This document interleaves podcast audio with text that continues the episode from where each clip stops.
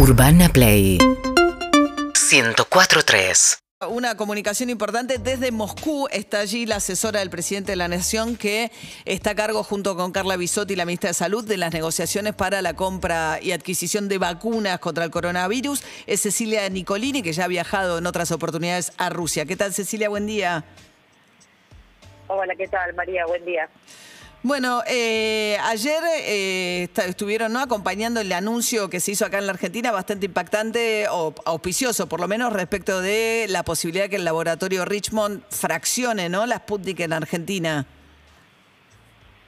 Sí, así es. Es una noticia muy positiva, pero una noticia bueno que venimos trabajando hace algunos meses y que también todavía requiere seguir trabajando por los próximos meses. Eh, pero tener la posibilidad en Argentina de sumar una vacuna más que se pueda empezar a producir y que podamos contar con ella no solamente para vacu- vacunar a la Argentina, sino también eventualmente para poder eh, cooperar en la vacunación de la región, es una noticia muy importante.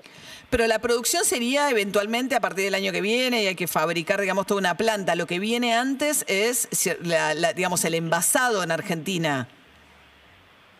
Sí, exacto. Es, es parte, digamos, de la producción. Eh, de alguna manera podríamos pensar que empezamos la producción por el final, en este caso, eh, para poder avanzar rápidamente y poder contar con estas vacunas en Argentina.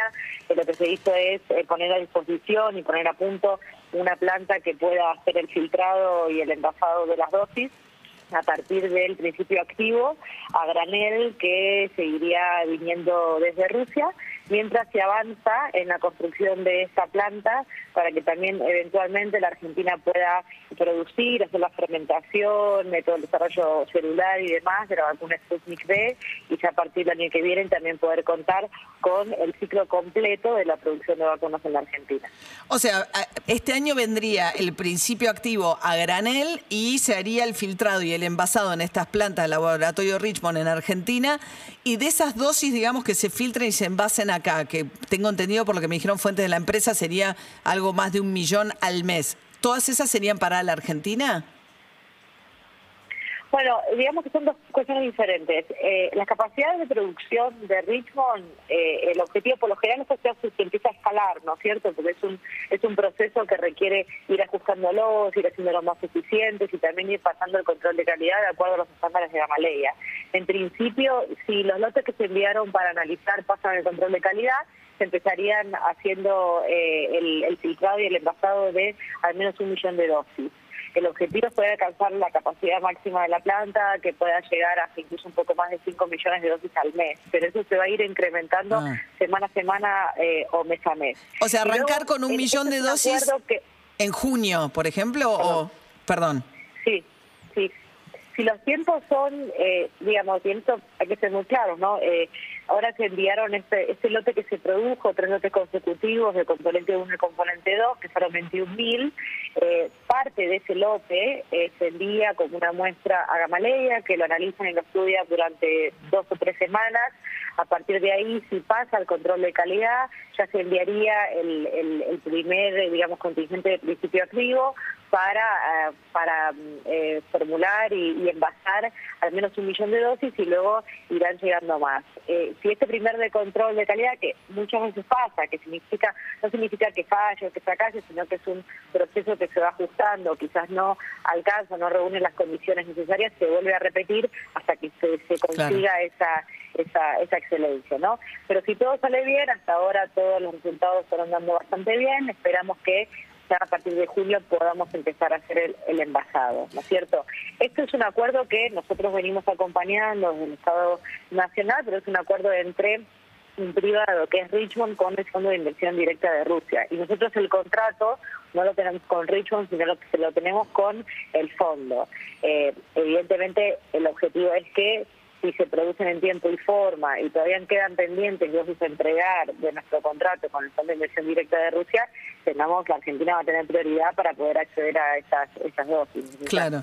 Ahora, estamos charlando con Cecilia Nicolini, asesora del presidente de la Nación. Ella está en Moscú, está a cargo de las negociaciones con el tema de la vacuna. La pregunta que uno se hace inevitablemente es si algo parecido no se podría hacer con la vacuna de AstraZeneca Oxford que se está fabricando en la planta de Garín en otro laboratorio. Porque el, empresario que está a cargo de ese laboratorio, Hugo Sigman, hizo un hilo en Twitter hace pocos días diciendo que Argentina, que él que están cumpliendo con mandarle eh, este, digamos, este principio activo a granel a México, pero que el envasado está trabado en México. ¿No podría Argentina envasar acá el de AstraZeneca?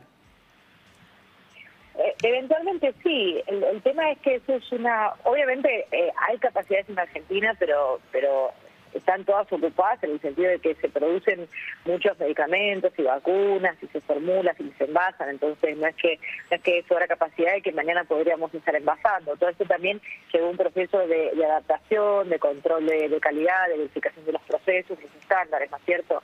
En el caso de la vacuna AstraZeneca, el acuerdo que la Argentina formó parte, nosotros tenemos un contrato con AstraZeneca y parte de ese contrato hay diferentes, digamos, proveedores, por llamarlo así, y uno de ellos es eh, que produce el principio activo, ¿no? O antígeno que se envía a México. Eh, ese es el acuerdo y además eh, formó parte de un acuerdo también con la Fundación Slim y con México que financiaron también todo este proyecto para que no solamente México y Argentina, sino toda la región pudiera acceder de manera equitativa a las vacunas. Eh, ahora el proceso, si bien tuvo algunas demoras por una cuestión de insumos en, el filtrado y ahora está en proceso de control de calidad, esperamos ya en las próximas semanas poder tener alguna confirmación y empezar a recibir eh, las dosis. Pero eso viene súper demorado. Que tiene que tomar el dueño de las vacunas, que es AstraZeneca, ¿no es cierto? Y que nosotros, en este caso, también estamos acompañando y buscando alternativas para, para poder solucionar los, los problemas que están enfrentando. Pero Europa, por ejemplo, y Estados Unidos también declararon que ciertos insumos críticos, de hecho, Europa a ciertos laboratorios les prohibió las exportaciones hasta tanto no cumplieran con las ventas comprometidas con Europa. O sea, Argentina no puede hacer nada con relación a estar mandando principios activos a México que después no vuelven. Claro, la cuestión es que el principio activo no es la vacuna, ¿no es cierto? O sea, la vacuna eh, tiene todo un proceso que luego hay que seguir y que recién ahora, en el caso de, Richmond, que, que, adaptó ciertas plantas y hizo todo un trabajo previo para poder empezar a hacer el envasado en, Argentina, eh, fue un, trabajo que, que, se tuvo que mm. hacer.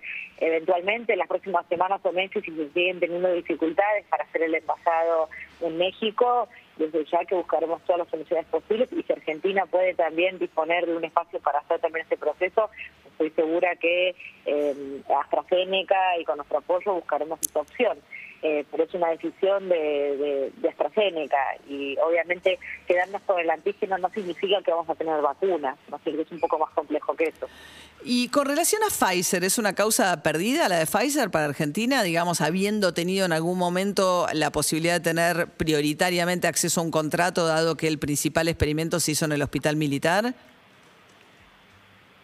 Eh, no, por supuesto que no. Las negociaciones, eh, por lo general, a veces tienen unos parates, pero luego continúan, se buscan nuevos mecanismos para poder acercar posiciones y, en todo caso, no crear valor, que es el objetivo de la negociación y que las partes puedan puedan consensuarlo. Con Pfizer seguimos en, en, diálogo, tenemos un diálogo abierto, estamos viendo las opciones también, que tienen que ver no solamente en los contratos, uno busca, además de garantizar que sean vacunas seguras y eficaces, que en el caso de Pfizer no hay, no hay ninguna duda, eh, también que sea un contrato que podamos eh, aceptar las, las, las cláusulas ambas partes y que luego también puedan entregar vacunas en tiempo y forma. Así que se sigue dialogando con, con Pfizer como con muchos otros laboratorios que también eh, próximamente, si llegamos a un acuerdo, esperamos también empezar a, recibir dosis de, de, otros laboratorios también. Ahora, Mayo, ¿qué falta, digamos, la Sinopharm? Porque, digamos, habría que tener una ventana hasta, hasta que em, empiecen a llegar por ahí de repente la producción que pueda hacer Richmond acá con lo que le manden en junio, etcétera. Pero, digamos, Mayo, que faltan dos millones de dosis de la Sinopharm. Eh, no sé qué están esperando ahora, rápido.